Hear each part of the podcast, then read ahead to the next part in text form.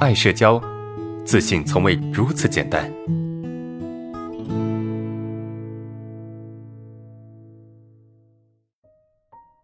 呃，来看第五个问题啊，老师你好，我喜欢一个人单独做事，不受打扰。如果身边的人催着我做事情，我就不自在啊，我就不自在啊，特别是领导盯着，就紧张到手抖。他一催我，我就越出错，这是为什么？这个问题到底的核心在哪里？在于做任何事情都需要专注，对不对？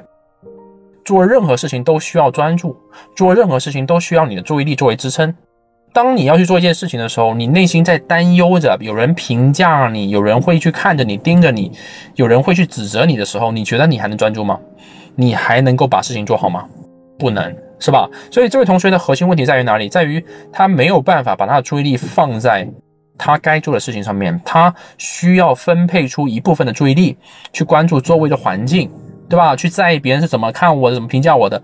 也就是说，只要有人在旁边，他就没有安全感，没有安全感，他就必须调动他的注意力去关注这个环境。这种感觉就像什么呢？就像是你在一个环境里面，时时刻有人会冲出来会揍你一顿，对吧？时刻有人冲出来会去会去恭喜你，然后你就必须时刻注意着周围的环境。去保证你的安全，有没有？是不是这个意思啊，同学们？对吧？所以这个很很容易理解嘛。做一件事情你要专注嘛，你不专注的话，你能做好吗？所以你就是不专注。那你不但不专注，你还当你越不专注的时候，你越强迫自己专注，所以会造成什么？造成冲突，才会出现什么手抖啊，什么什么出错呀这些问题。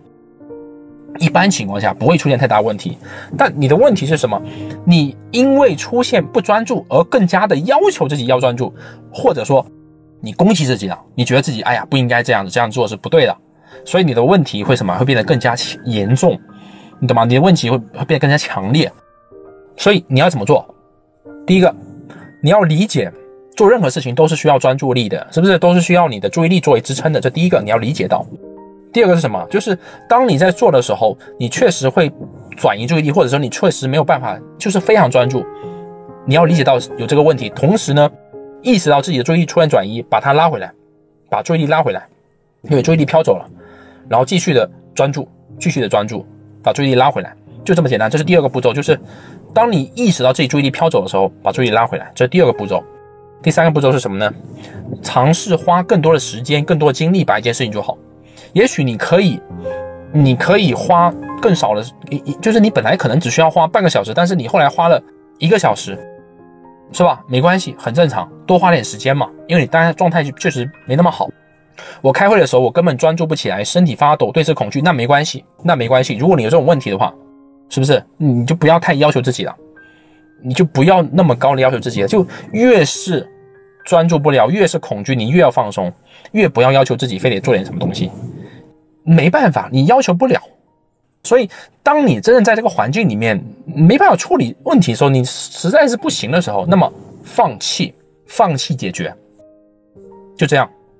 然后呢，当你过去之后，你让它过去。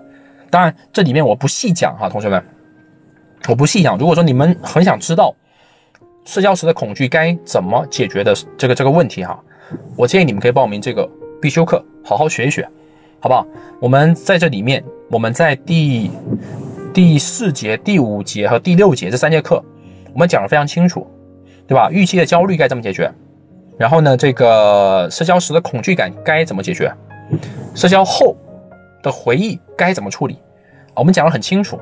其实很多人，你们的这个努力都错了，你们努力的方向都错了。